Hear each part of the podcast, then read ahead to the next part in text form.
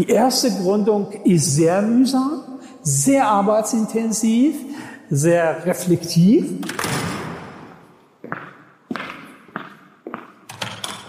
Der nächste wichtige Begriff ist die Unternehmensvision. Ja, das heißt eine generelle unternehmerische Leitidee.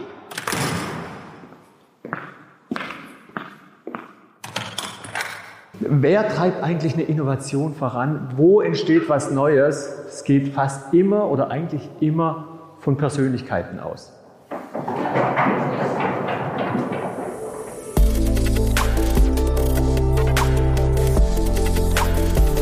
Startup Insider Daily. From Uni to Unicorn. Startup Hochschulen im Dialog. Hallo und herzlich willkommen zu Startup Insider Daily am Nachmittag und damit zu einer niegelnagelneuen Ausgabe unserer Rubrik From Uni to Unicorn. Hier lädt meine Kollegin Viktoria Hoffmann jede Woche Vertreterinnen und Vertreter der deutschen Hochschulen ein, die sich als Startup-Schmieden hervortun und spricht mit ihnen über die Konzepte, mit denen sie jungen Startups zu erfolgreichen Gründungen verhelfen. Heute spricht sie mit Frank Pavlicek, der Director vom School of Entrepreneurship des Hasso-Plattner-Instituts. Diese Institution ist ein führendes Innovations- und Start-up-Ökosystem für Digital Engineers und digitale Technologien. Im Fokus stehen dabei vor allem Impact-Startups und das Empowerment der MacherInnen. Alumni, Studierende und WissenschaftlerInnen des HPI entdecken das Potenzial des unternehmerischen Denkens durch eine Vielzahl von Programmen, Events, Coachings und Mentorings, oft auch mit Unternehmen und anderen Partnern zusammen für ein starkes Netzwerk. So viel in aller Kürze vorweg. Nach den Verbraucherhinweisen geht es los mit dem Talk. Ich wünsche euch viel Vergnügen.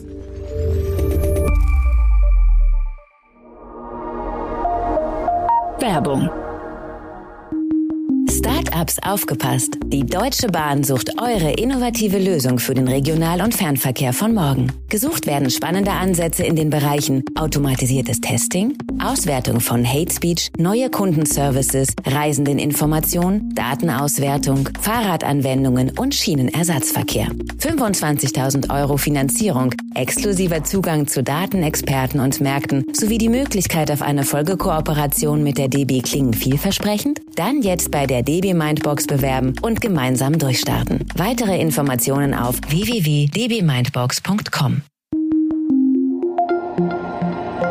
Das war die Werbung. Und jetzt geht es weiter mit Startup Insider Daily. From Uni to Unicorn. Frank Pavlicek vom Hasso-Plattner-Institut ist hier zu Gast. Hallo Frank. Hallo Viktoria, ich freue mich sehr.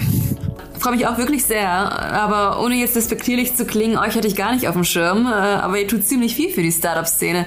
Vielleicht kannst du dich und das HPI einmal kurz vorstellen. Das mache ich gerne. Tatsächlich bin ich seit zwei Jahren hier am Hasso-Plattner-Institut tätig, leite die School of Entrepreneurship und auch unser Startup-Ökosystem.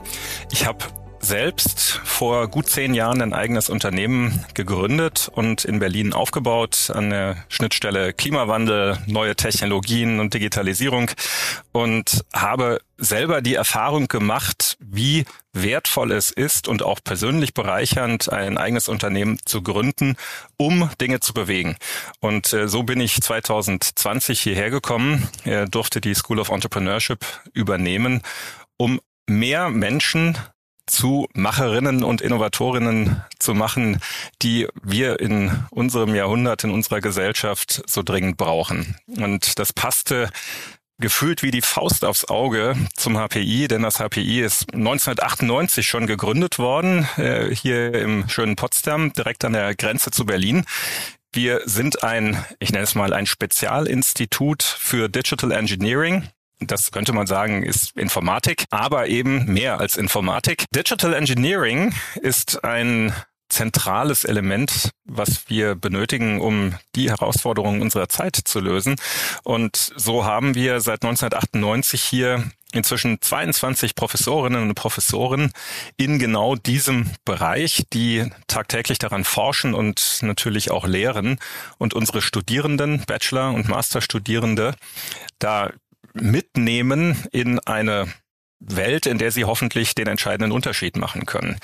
Ähm, von den, den 700 Studierenden gibt es aktuell auch mehr als 150 Doktoranden. Wir sind also auch sehr forschungsstark unterwegs.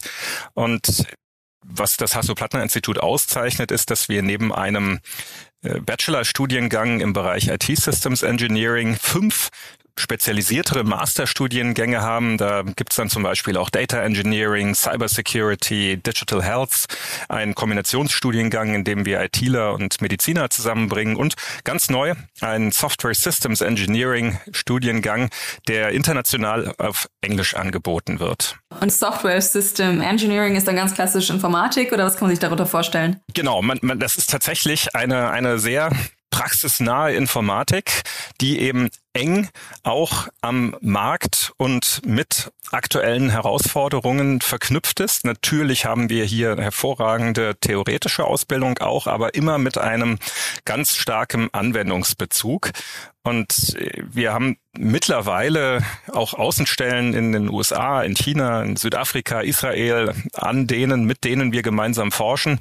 Und äh, mittlerweile auch sehr, sehr viele Alumni, die eigentlich weltweit in, in Führungspositionen im IT-Bereich unterwegs sind und darüber werden wir heute bestimmt viel sprechen, auch jede Menge Absolvieren, äh, Absolventen, die auch selbst gegründet haben. Ähm, was vielleicht noch wichtig ist zu wissen, seit 15 Jahren, wir feiern dieses Jahr Jubiläum, gibt es am Hasso-Plattner-Institut auch die School of Design Thinking.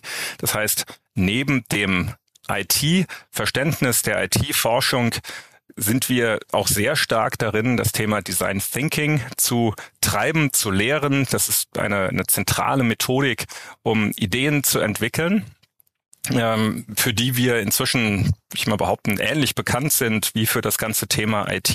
Und in der Kombination, in der Kombination entstehen dann natürlich sehr, sehr lösungsorientierte Themen.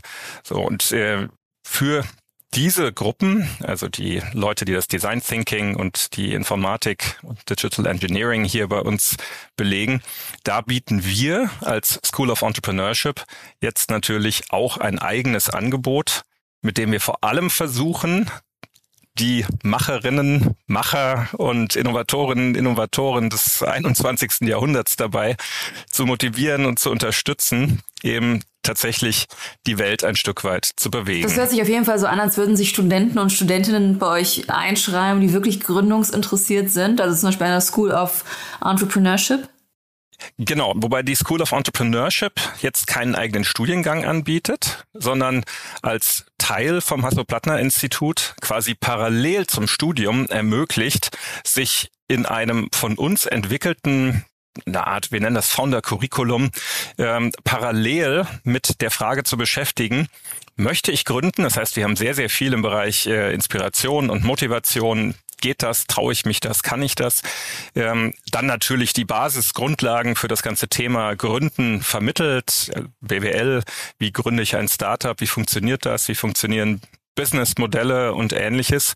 Um dann vor allen Dingen, das ist das Herzstück dessen, was wir hier anbieten, ins Machen zu kommen. Wir haben eine ganze Reihe von Angeboten entwickelt, mit denen man lernen kann, wie man nicht in Technologien alleine denkt und in Ideen, sondern in Produkten denkt, die für den Markt, für Menschen gemacht sind, die man skalieren kann, die etwas bewirken und wie man aus Produkten wiederum auch Startups bauen kann. Dafür haben wir jetzt verschiedene Programme, unser Product Builder Programm und ganz neu ab November unser Venture Builder Programm, ein Spezialinkubator für Digital Engineers, mit dem wir eben tatsächlich dann die äh, Produktprototypen zum fertigen Startup mit den Teams bauen. Bevor wir auf euer Accelerator-Programm zu sprechen kommen, wenn man sich eure Studiengänge so anschaut, dann sind sie schon sehr informatiklastig. Wenn ich Studentin am HPI wäre und ein äh, Deep Tech gründen wollen würde, wärt ihr dann wahrscheinlich auch der richtige Ansprechpartner für mich, oder?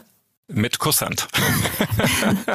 tatsächlich, äh, tatsächlich sind unsere Professorinnen und Professoren äh, quasi alle Software-Professorinnen Professoren. Das heißt also, die Deep Tech Software-Themen sind der absolute Sweet Spot hier am, am Hasso-Plattner-Institut. Ähm, wir sind da richtig breit aufgestellt, ne, neben künstlicher Intelligenz, ähm, Cybersicherheit, Business Process Automation, Algorithm Engineering und, und, und. Also man kann hier in allen Bereichen der Software richtig tief bohren und dementsprechend entstehen hier natürlich auch jede Menge Technologien und Anwendungsideen für diese Technologien, die dann erstmal von den Studierenden, ähm, später eben dann von den Gründern auch tatsächlich dann in die, die Realität gebracht werden. Und genau dafür, diese Transformation von der Idee und der Technologie in das Produkt und das Startup hinzubekommen, quasi diese Dinge auf die Straße zu bekommen, dafür gibt es die School of Entrepreneurship mit ihrem Angebot. Total, total spannend. Werden aus euren Studierenden, die neue Software entwickeln, tatsächlich auch Unternehmer bzw. Unternehmerinnen, äh, beziehungsweise finden sie im reellen Umfeld auch wirklich Anwendung oder passiert es eher, dass die meisten Lösungen rumliegen und irgendwo, ich sag mal, im Nirvana verschwinden? Das gibt es leider immer äh, an quasi allen Hochschulen und immer noch viel zu viel. Und einer unserer Aufträge ist eigentlich gerade, dass immer mehr von dem, worüber sich unglaublich viele, unglaublich schlaue Menschen Gedanken gemacht haben, tatsächlich natürlich auch in konkrete Anwendungsfälle überführt wird, die später dann eben am Markt etwas bewegen können. Ähm, wir sind hier am HPI insgesamt damit aber schon sehr gut unterwegs, weil wir eben sehr frühphasig anfangen, mit den Lehrstühlen, mit den Studierenden daran zu arbeiten, dass ihre Ideen eben nicht nur als Technologie gedacht werden, sondern eben dieser entscheidende Schritt, was kann ich damit am Markt eigentlich alles machen? Ja, wenn nicht sogar umgekehrt, was braucht der Markt und wie muss die Technologie dafür aussehen? Einfach ganz, ganz rechtzeitig gedacht wird. Ähm, das unterscheidet eben das HPI ein Stück weit auch von vielen anderen Universitäten, dass eben dieser Bezug zum was kann ich damit machen? Wie kann ich es damit machen? Und traue ich es mir zu, dass dieser Bezug ganz, ganz frühphasig tatsächlich eben auch hergestellt wird? Wirklich gutes Stichwort mit dem Praxisbezug. Software löst eben auch Probleme in der echten Welt, beziehungsweise gibt es kein äh, Startup ohne Software heutzutage. Und das macht ein Studium mit technischem Bezug so spannend äh, für Gründungsinteressierte. In vielen Unternehmen werden CEOs von CTOs abgelöst, weil sie eben auch das beste Verständnis für das Produkt haben, was ja auch den Kern des Unternehmens abbildet. Dennoch braucht man in einem starken Team auch verschiedene Stärken, äh, beziehungsweise muss verschiedene Stärken abbilden können, um das Unternehmen auch skalieren zu können und das Startup auch irgendwann zu einem Scale-up zu machen. Arbeitet ihr eng mit anderen Unis zusammen, um interdisziplinäre Teams zu formen, zum Beispiel äh, um an BWLer oder Marketeers zu kommen? Wir haben tatsächlich verschiedenste interdisziplinäre Teams. Ähm, das bedeutet, wir haben natürlich den klassischen Fall, zwei, drei HPIlerinnen kommen zu uns und sagen, wir haben da eine tolle Idee, wir wollen das jetzt gründen, könnt ihr uns unterstützen? Und äh, dann ist das Team entweder schon komplett. Manchmal helfen wir auch dabei, noch den passenden Co-Founder oder eine Co-Founderin zu suchen. Wir haben aber explizit auch Programme, in denen wir unterschiedliche Disziplinen miteinander vermischen. Das HPI hat ja im Wesentlichen Informatiker, also Digital Engineers äh, als Studierende. Klingt auf jeden Fall besser. In verschiedensten, Digital Engineers. Ja, ja es, es, es, es bringt auch tatsächlich den, den, den Bezug des praktischen Machens einfach auch deutlich und der, der Realitätsorientierung besser auf den Punkt. Ähm, und äh, trotzdem freuen wir uns natürlich immer, wenn es gelingt, auch interdisziplinäre Teams auf die Straße zu bekommen. Deswegen haben wir zum Beispiel in unserem Startup Bootcamp im letzten Jahr mit der ESMT zusammen die Studierenden in interdisziplinäre Teams gebracht. Wir haben dieses Jahr unser Product Builder Programm zusammen mit der HHL aus Leipzig gemacht, mhm. sodass ja, wir dann äh, zuletzt im Podcast den ja, Pro Professor äh, Dr. Stefan Stubner. Genau, mit mit äh, mit mit Stefan äh, und seinen Kolleginnen haben wir da, denke ich, einen, einen, einen schönen äh, ersten Product Builder, ähm, den wir gemeinsam weil wir uns um Sustainability-Themen gekümmert haben, Future Builder in diesem Batch genannt haben, auf die Straße gebracht. Da, da sind wirklich in den zehn Studierendenteams nicht nur tolle Ideen, sondern wirklich tolle Produktprototypen entstanden. Zum Beispiel? Und jetzt geht Kann, es nicht. Kannst du da ein paar Beispiele jetzt geht, ja, das waren aus den unterschiedlichsten Bereichen äh, wirklich, wirklich spannende Themen. Wir hatten zum Beispiel die große Frage, wie wir im Bereich der Landwirtschaft es eigentlich hinbekommen, dass die Böden nachhaltiger bewirtschaftet werden. Aber ist dann eben zum Beispiel aufgefallen, dass neue Methoden, äh, Agroforestry äh, nennt sich das, ähm, das zu bewirtschaften, häufig an bestimmten finanziellen Herausforderungen eben scheitern.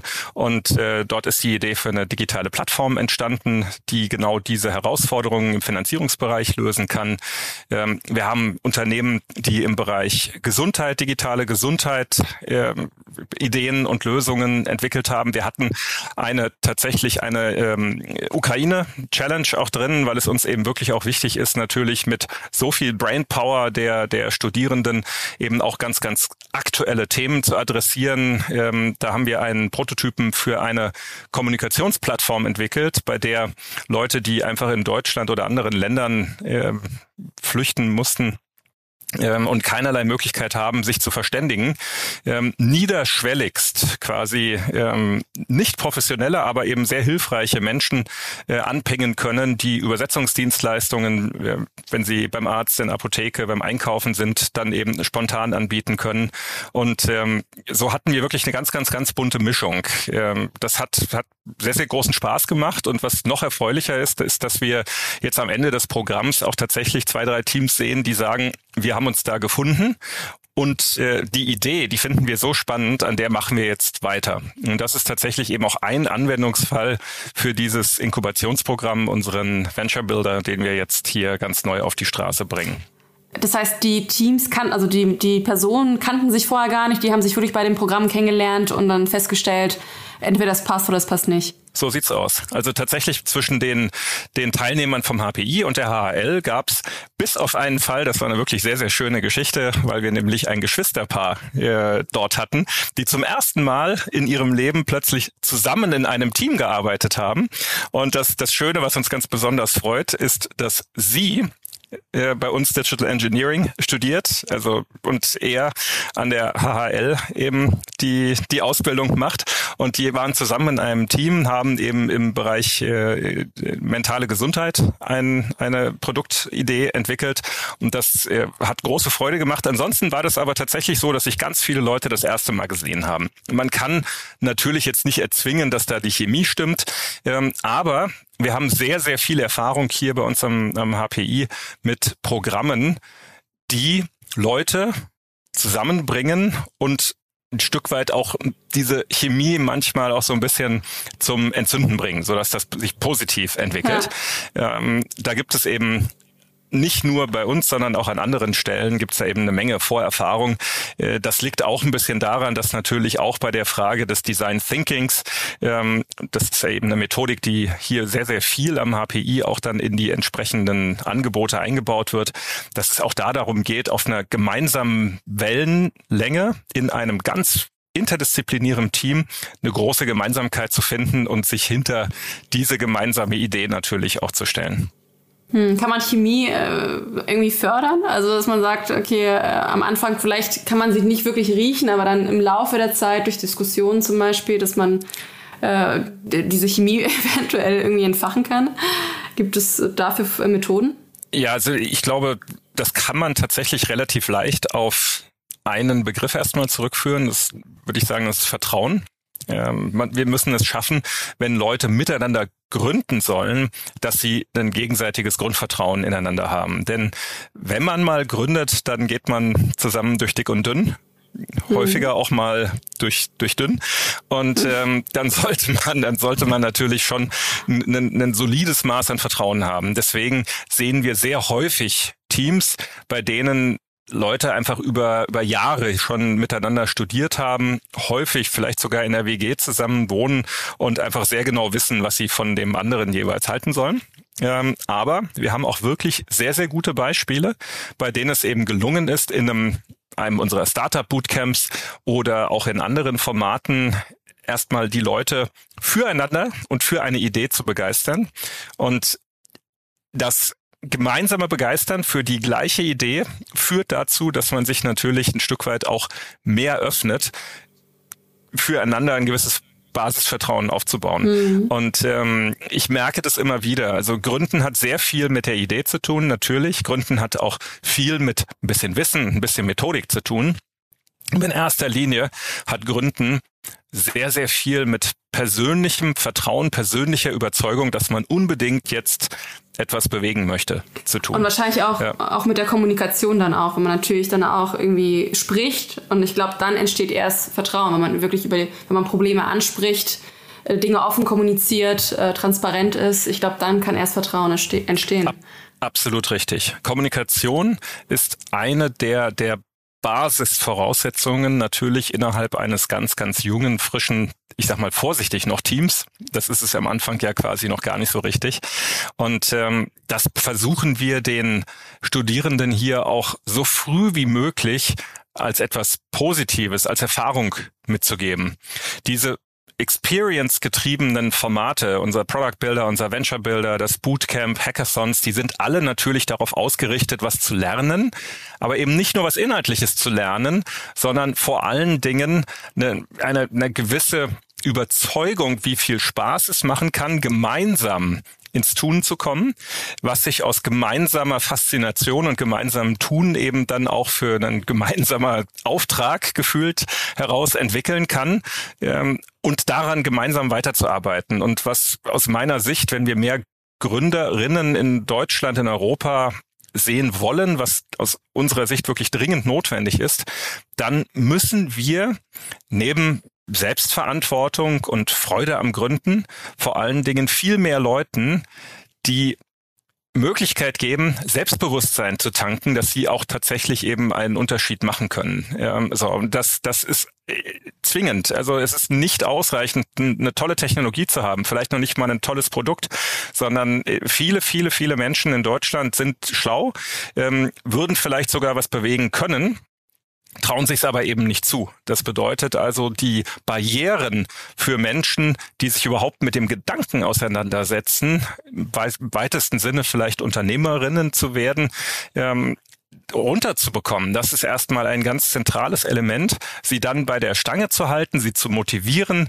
und ihnen zum Beispiel Communication Skills, das bedeutet eben, wie klar, wenn es mal einen Konflikt gibt, wie löse ich vielleicht einen Konflikt, aber auch wie rede ich, wie verkaufe ich mich, wie erkläre ich meine, meine eigene Idee, dass sie, dass sie das können und dass sie spüren, das ist vielleicht ein bisschen Lernkurve, die ich da zu gehen habe, aber schon innerhalb von kurzer Zeit sind die Erfolge, die ich da habe, einfach riesig groß.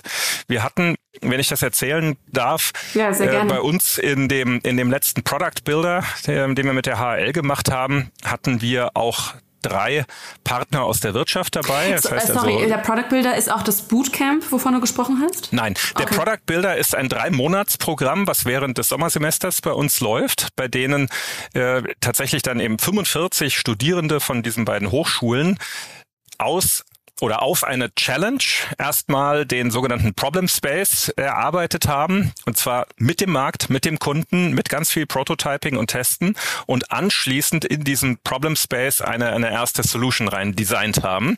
Wiederum mit dem Kunden. Das heißt also, da geht es vor allen Dingen darum, in drei Monaten ein möglichst guten, äh, gutes Verständnis für den Problem Solution Fit zu entwickeln und eigentlich auch den zu treffen.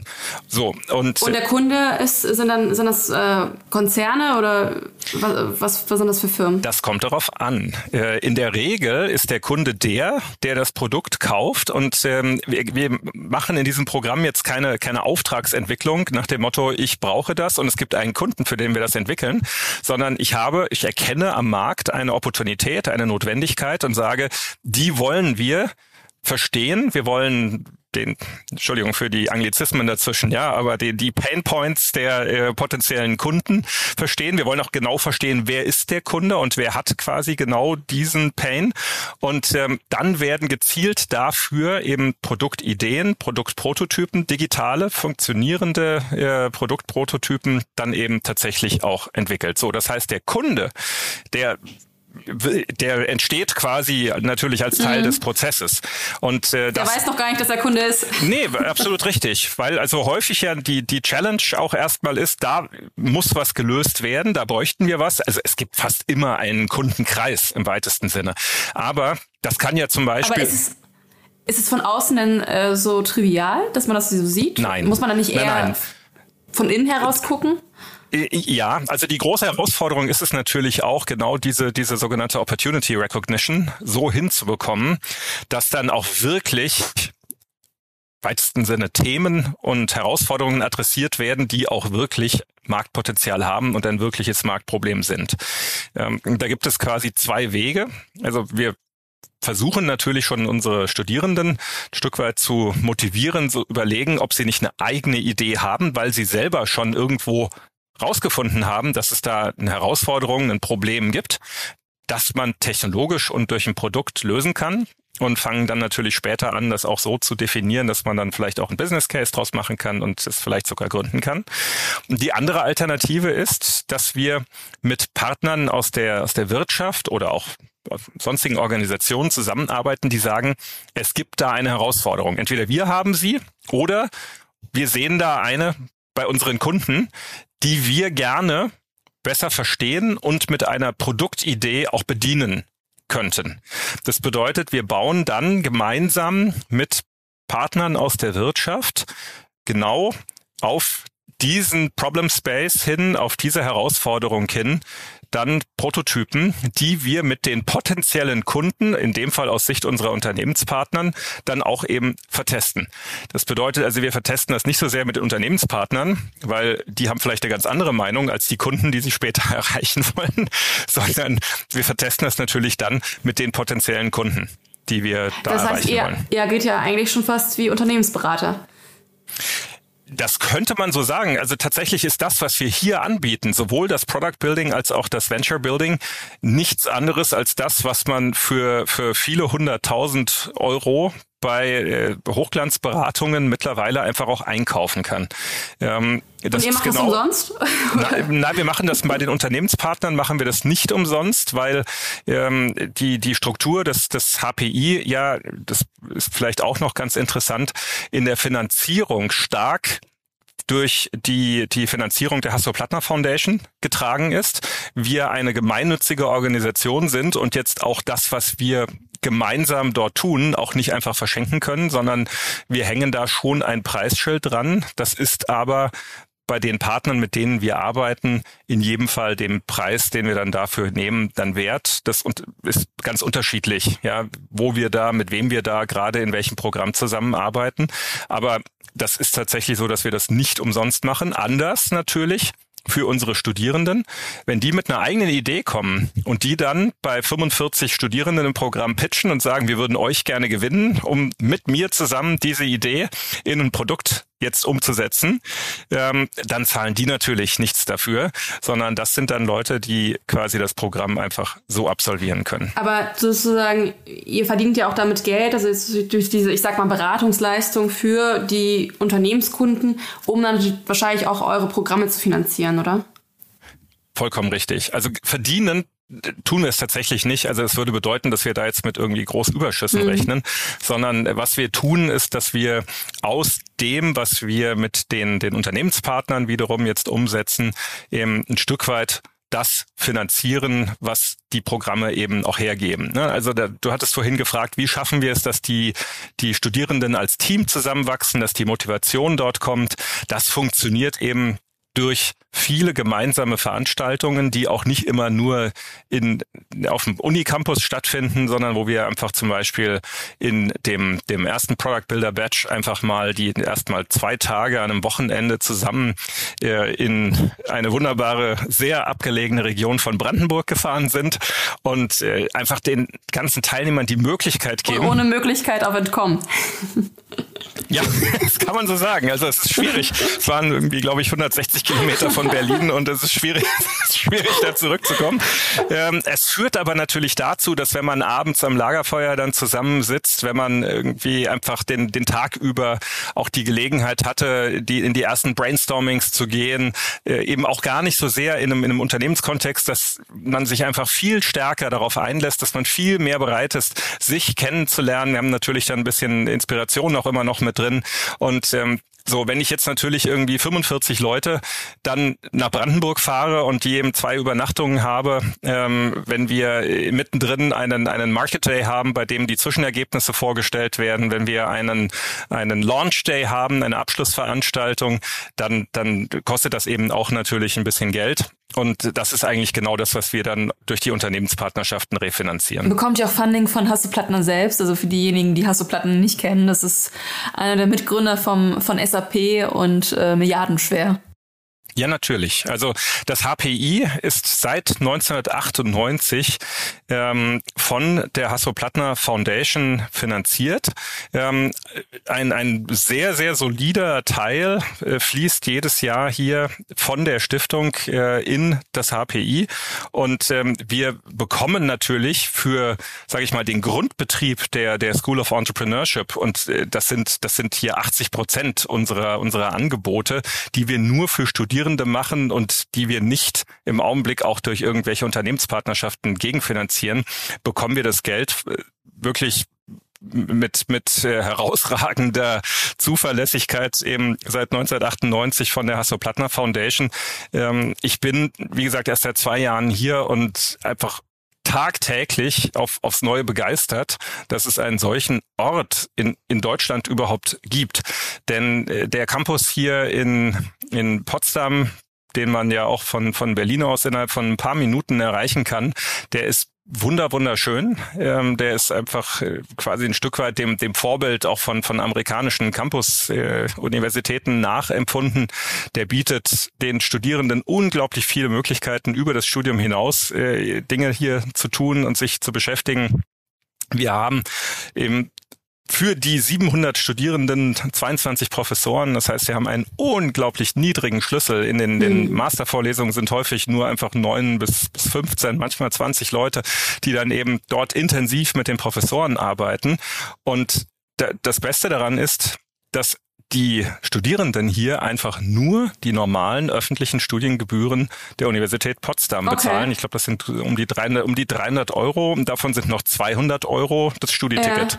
Das heißt, alles, was hier angeboten wird, was das Qualitätsniveau einer eigentlich wirklich privaten äh, Universität hat, gibt es zum Preis, gibt es zum Preis der, der öffentlichen Studiengebühren. Das war und ist Hasso-Plattner von Anfang an unglaublich wichtig gewesen, dass es eben hier nicht zu sehr in, in ein Elitendenken mhm. geht, sondern er wollte ja vor allen Dingen die richtigen Menschen erreichen und ob jetzt der eine oder andere sich dann eine teure Universität ja. leisten kann, das sollte eben gerade keine Rolle spielen. Ähm, wir sind übrigens vielleicht auch zur Struktur, wir sind auch gleichzeitig mit der Digital Engineering Fakultät auch Fakultät der Universität Potsdam. Bedeutet, man bekommt gleichzeitig mit dem Abschluss vom Hasso-Plattner-Institut auch einen Abschluss einer deutschen öffentlichen Universität. Der Uni Potsdam dann? Genau. Okay, äh, was sind so die Zulassungsvoraussetzungen, um ans äh, HPI zu kommen? Äh, das ist tatsächlich, weil wir eben eine Fakultät der Universität Potsdam sind, ein eigentlich ganz geregelter Bewerbungsprozess, in dem neben der Note, wie an den meisten Unis, die eben schon eine ziemlich wichtige Rolle spielt, die persönliche Motivation auch natürlich eine Rolle spielt. Das heißt, man bewirbt sich neben dem, dem Abiturzeugnis auch mit einem Motivationsschreiben und dann wird hier auch ein entsprechendes Gespräch geführt. Ähm, und äh, so versuchen wir hier natürlich die, die richtigen Leute äh, dann zu finden, die natürlich einfach schlau sind, ja, denn also wenn man Dinge bewegen möchte, dann hilft es natürlich, wenn man, wenn man, sage ich mal, auch das nicht nur will, sondern auch kann. Und, ja, und, ähm, und aber auch, eben die eben kann, auch mit auch den tut. passenden Beweggründen das ist glaube ich der, und das tut. ist der genau, die mit den passenden ja. Beweggründen herkommen. Richtig. Und äh, es ist schon so, wenn man hierher kommt, ähm, das ist jetzt, äh, ich sage jetzt mal freundlich, kein Kindergarten. Also dann muss man sich, wenn man hier sein, sein Bachelor macht, dann muss man sich schon auch ein bisschen auf den Hosenboden setzen. Ähm, aber das, was man hier bekommt, was man mitnimmt, ähm, das, das ist wirklich sehr, sehr viel. Und äh, wir, wir haben jetzt zum Beispiel am kommenden Montag das erste Mal eine, eine Summer School, die wir anbieten für unsere und auch für externe IT-Studierende. Ähm, die nennt sich How to be a CTO, vor allen Dingen Startup CTO, bei denen wir den, den Studierenden eigentlich ein, ein sehr, sehr praxisnahes Bild über die Rolle der, der CTOs, die sie sehr häufig später ja auch einnehmen, sei es jetzt als Gründerinnen oder eben aber auch als Angestellte, ähm, ein deutlich intensiveres Bild vermitteln. Und da können wir heute schon auf, auf sehr, sehr viele Alumni zurückgreifen, die dann mit uns diese Veranstaltung gestalten. Wir haben da auch eine CTO-Night, die wir machen, weil eben ganz, ganz viele Leute, die hier ausgebildet worden sind, dann absolute Top-Positionen ähm, oder eben äh, auch natürlich äh, Gründer werden. Welche, welche CTOs ähm, habt ihr denn so hervorgebracht? Na, also der, der, der bekannteste, äh, weil er einfach der, der CTO von einem DAX-Konzern ist, ist sicherlich Jürgen Müller, ähm, okay. der bei, bei SAP seit einigen Jahren eben CTO ist. Und äh, die, die viele, viele andere haben eben als, als, als Mitgründer ihrer Unternehmen auch aufgebaut und sind quasi in diese Rolle über die, die entsprechenden Jahre natürlich auch hineingewachsen. Ähm, wir laden jetzt allerdings zu unseren Veranstaltungen auch nicht nur Leute bei uns äh, ein, die mal hier am HPI studiert haben. Das heißt also, wir haben da aus, aus den verschiedensten Bereichen auch von, von Berliner Digitalunternehmen dann, dann Leute, die einzelne Aspekte des CTO-Daseins einfach vertieft beleuchten. Ähm, und wir hoffen natürlich, dass wir, wir sind ja die School of Entrepreneurship, dass wir auch dadurch weiter Begeisterung äh, erwecken, sich den mehr als 250 Menschen, die hier seit Anbeginn des HPI und der School of Design Thinking inzwischen einfach Unternehmen aufgebaut haben, ähm, einfach anzuschließen. Also wir sind mittlerweile da in einer sehr solide dreistelligen mhm. Zahl und ähm, freuen uns auch, dass sehr häufig da sehr erfolgreiche Unternehmen draus werden. Ähm, wir haben jetzt alleine in den letzten zwölf Monaten drei erfolgreiche Tech-Exits okay. gehabt, die ähm, welche, welche unsere das? Unternehmen, unsere Startups hier gebracht welche haben. Welche waren das? Das war vor einem, das war vor einem guten Jahr Lana Labs, die von von Appian mhm. äh, gekauft worden sind ähm, im Bereich ähm, Business Process Mining. Dann äh, war das Synfio im Bereich Transport und Logistikprozesse und jetzt ganz frisch. Äh, Im Sommer äh, war das Industrial Analytics, äh, einer im Bereich AI, äh, einen, ein Exit Infineon. an Infineon. Also das sind das sind äh, super spannende Technologien, auch äh, tolle Gründerteams, die es dann eben auch tatsächlich schaffen, diese Technologien so zu skalieren in Produkte, dass äh, die natürlich dann irgendwann auch spannend sind. Ich meine, wir haben mit Signavio äh, vor auch gar nicht allzu langer Zeit ja auch ein, ein sehr solides Unicorn äh, mhm. hier hervorgebracht, ähm, was von SAP gekauft worden ist. Und da liegt genau in diesem, sage ich mal, Technologie, du hast vorhin Deep Tech, äh, Deep Tech gesagt, in diesem Deep Tech Bereich, da liegt hier natürlich auch der, der Sweet Spot der meisten unserer Startups, ähm, dass die sich so gut weiterentwickeln, das ist tatsächlich kein Zufall, denn äh, das ist mir persönlich eben auch als Gründer wahnsinnig wichtig. Wir geben den Startups, wenn sie denn hier von uns quasi als School of Entrepreneurship bis zur Gründung betreut worden sind, wir geben denen die Möglichkeit, direkt bei uns auf dem Campus zu gründen. Das heißt, die können hier ihren Sitz anmelden, die bekommen hier in den, okay. den ersten zwölf Monaten die Flächen auch komplett äh, umsonst und äh, die bekommen. Das ist großzügig. Die bekommen, ja, aber der, der, das, das lohnt sich einfach. Die bekommen jede ja. Menge Unterstützung beim Wachstum und ganz wichtig, die können bei uns sehr niederschwellig das erste Geld bekommen. Das heißt, wir können hier super frühphasig eigentlich schon mit der Gründung des Unternehmens können wir einfach mit investieren, weil als als als hast du Plattner-Institut oder dann eher von von SAP ähm, Weder noch tatsächlich ähm, ja. durch ein Vehikel, äh, das heißt HPI Seed. Ähm, das ist ein, ein quasi der Startup-Arm äh, unseres Ökosystems. Ist alles Teil des Stiftungsökosystems. das heißt, es ist nichts Kommerzielles, was mit der SAP irgendwie verbunden, wär, verbunden wäre, sondern ähm, das erzwingt organisatorisch die Tatsache, dass wir dann ab der Gründung nicht mehr Studierende fördern, sondern Unternehmen fördern, also quasi einen gewerblichen Betrieb. Das ist nichts Gemeinnütziges und deswegen gibt es innerhalb der, der Stiftung, so wie es das Hasso-Plattner-Institut als gemeinnützige GmbH gibt, dann auch ein Unternehmen, dessen Geschäftsführer ich auch bin, eben mit HPI Seed, das dafür zuständig ist, äh, das Startup-Ökosystem hier aufzubauen und zu betreiben. Dazu gehört, wie schon gesagt, vor allen Dingen, dass wir super zentrale Räumlichkeiten bei uns mitten auf dem Campus anbieten ähm, im quasi Coworking Space und eine entsprechende Founder Community dazu, dass wir von Tag eins an diese Startups jetzt nicht plötzlich alleine wursteln lassen, sondern mit denen eng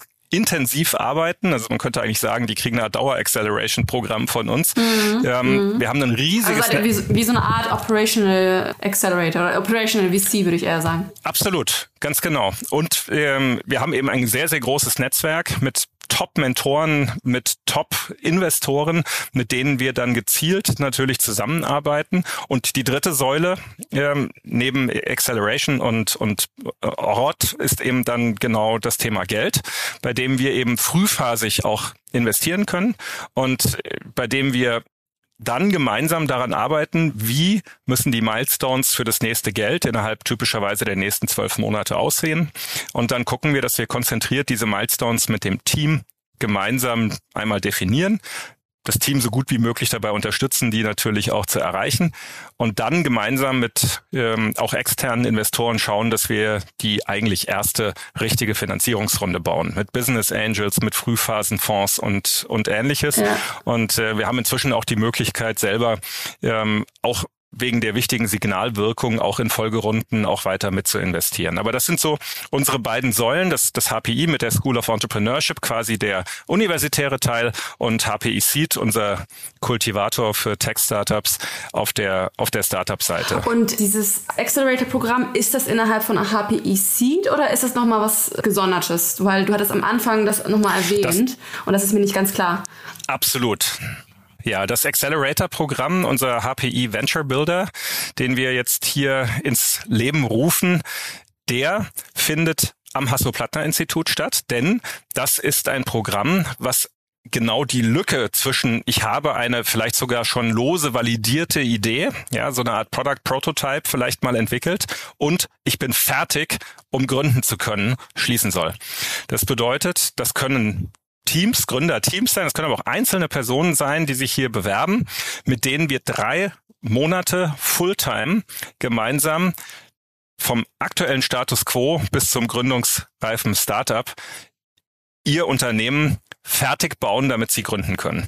Dazu Und wie viele Anteile muss man dafür abgeben? Null, tatsächlich. Okay. Das machen wir, das machen wir für unsere HPI-Studierenden als Teil ihrer Studienbegleitung, weil wir eben wollen, dass so viele wie möglich Unterstützung dabei bekommen, ihre eigenen Ideen auch tatsächlich in die Tat umzusetzen. Wenn dann später Geld investiert wird, dann ähm, geht es auch nachher um Anteile, wobei wir wie in Dann der Regel ja HPI Seed oder äh, no, okay. genau genau das heißt also wenn das Startup gegründet ist und dann Geld investiert wird also dass die Voraussetzung zum Invest ist immer eine gegründete Company und wenn wir dann investieren dann tun wir das in der Regel auf Basis einer, einer Art Wandeldarlehen. Das bedeutet also, dass wir investieren Geld und äh, je nachdem, wie der Markt bei der nächsten Finanzierungsrunde das Startup dann bewertet, äh, bekommen wir dann in der Regel zwischen zwei 2,5 bis, wenn es eine sehr niedrige Bewertung ist, maximal 5 Prozent von. Für wie viel? Für 50.000 Euro. Okay. Ja, das heißt also, wir sind in der Regel bei einer, also im, im, im schlechtesten Fall von, bei einer Bewertung von einer Million Euro in der Regel. Also wir haben es ja wirklich in den, in den letzten Jahren selten gehabt, dass äh, Startups bei uns nicht innerhalb von, von den ersten zwölf Monaten eine solide erste Pre-Seed Round geraced haben. Ähm, dann sind wir dann eben in der Regel bei, bei zweieinhalb Prozent. Also sind mhm. wir bei einer zwei Millionen Bewertung. Ähm, wir, wir sind da aber auch wirklich individuell handlungsfähig. Das heißt also, je nachdem, was das für ein Team ist, äh, wie auch schon das, das Standing des Teams am, am Markt ist, der Wettbewerb, da können wir, da können wir sehr individuell reagieren. Ja, super cool, dass ihr alle Bereiche abdeckt. Äh, Im Hinblick auf die Zeit, mich würde interessieren, was so der Frauenanteil bei euch ist, denn in den meisten Unternehmen sind in den Tech-Departments wirklich kaum oder wenig Frauen vorzufinden. Der ist, der ist höher als an anderen Informatikfakultäten, ähm, aber viel zu niedrig. Das sind, äh, wenn ich es richtig weiß, 15 Prozent im Augenblick. Ähm, wir sind allesamt, die Geschäftsleitung und viele andere hier wirklich extrem bemüht, diesen Anteil zu steigern. Und ähm, ich persönlich habe ja die Überzeugung, dass wenn man Informatik nicht so sehr nur als, sage ich mal, technologisches Studium, sondern als eine der potenziell wichtigsten Schlüsselqualifikationen, um, um in unserer Gesellschaft Dinge zu bewegen. Ähm, definiert, lehrt äh, und auch so erfährt, dass es deutlich, ja, deutlich, deutlich äh, leichter sein wird, endlich auch mehr Frauen in die Informatik zu bekommen, weil ich immer wieder merke, dass das starke Warum äh, eben ein, ein wesentlicher Treiber mhm. eben gerade auch für Frauen ist. Das heißt, ähm, und ganz ehrlich, auch gerade das Thema Gründen ist aus meiner Sicht etwas, bei dem wir wirklich noch uns noch viel, viel, viel mehr Frauen wünschen würden. Wir haben verschiedenste Initiativen hier am, am HPI, die wir selber haben, die wir mit unterstützen. We Women in Tech. Wir haben jetzt zum Beispiel auch bei unserer äh, CTO-Veranstaltung äh, ein, äh, eine, eine Class, die, die von, von einer Frau, die ein, ein CTO-Netzwerk äh, aufgebaut hat äh, für weibliche CTOs, jetzt eben dann auch geleitet wird. Weißt du, wie das ähm, heißt? Das, das äh, CTO-Netzwerk, oder muss ich, da muss ich tatsächlich passen, ähm, wie der ganz konkrete, der ganz konkrete Titel ist. Ähm, Aber wahrscheinlich kann man das auf eurer Website dann in Erfahrung bringen, oder? Genau, richtig, ja. Das, mhm. äh, das kann man, das kann man dann dort nachlesen. Und ähm, es ist aber, es ist ein langer Weg. Der, der beginnt aus meiner Sicht eben schon in den Schulen. Also ich, mhm. ich verzweifle immer daran, wie untergeordnet die Rolle von Informatik in, in deutschen Schulen weiterhin ist, ja. weil es als etwas unglaublich wirklich theoretisch-technisches immer nur ähm, gelehrt und, und, und verstanden Dingen, wird. Vor allen Dingen auch sehr trocken. Also ich sehe da auch das Wahnsinn. große Problem, dass es überhaupt ja. nicht auch praxisnah vermittelt wird. Absolut, absolut. Und ich kann nur sagen, wir haben hier einfach großartige Studentinnen, ähm, die ganz, ganz häufig diejenigen sind, die dann auch den Drive haben, die Sachen wirklich zu beginnen ähm, und äh, mit einer, einer klaren Agenda auch wirklich dann weiterzuführen. Ähm, wie schon gesagt, ich glaube, dass das starke Warum und das Verständnis dafür in unserer Gesellschaft, dass nicht, bestimmt nicht alle, aber viele Themen in den nächsten Jahrzehnten nur dadurch bewegt werden können, dass wir gute digitale Lösungen anbieten ja. können. Ähm, das ist zentral im Verständnis dafür, dass wir mehr Frauen in die IT bekommen. Also wir tun hier jedenfalls alles dafür, dass das passiert, unterstützen das und bauen auch tatsächlich immer mehr gezielte Angebote, damit das auch seinen Niederschlag findet. Ja, macht total Sinn, was du sagst. Das Warum sollte definitiv in den Vordergrund gerückt werden und vor allem auch schon viel früher in den Köpfen der Jungen und Mädchen verankert werden, wie du schon sagst, bereits in den Schulen und auch aufgezeigt werden, man kann als Individuum wirklich Impact haben und vor allem dann, wenn man Technologie von Grund auf versteht. Frank, es hat wirklich großen Spaß gemacht. Toll, dass du uns das HPI vorgestellt hast und wirklich toll, welchen Weg ihr mit dem HPI geht. Ich muss leider hier auch einen Cut machen, weil wir die Zeit vollkommen gesprengt haben. Was aber auch ein sehr gutes Zeichen ist, dass die Zeit so schnell verflogen ist. Nochmal vielen Dank für das Gespräch und weiterhin viel Erfolg. Ganz, ganz lieben Dank. Es hat großen Spaß gemacht, hier bei dir zu sein. Dankeschön. Startup Insider Daily, der tägliche Nachrichtenpodcast der deutschen Startup-Szene. Das waren Viktoria Hoffmann und Frank Pavlicek, Director vom School of Entrepreneurship des Hasso-Plattner Instituts in unserer neuen Ausgabe From Uni to Unicorn. Und damit verabschiedet sich Startup Insider Daily für den heutigen Tag. Am Mikro war heute wieder für euch Levent Kellele. Ich sage vielen, vielen Dank fürs Zuhören und freue mich, wenn ihr morgen wieder mit dabei seid. Macht's gut und auf Wiedersehen.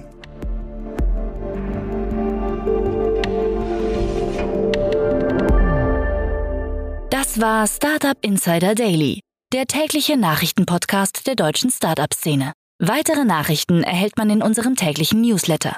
Jetzt kostenlos abonnieren auf www.startupinsider.de.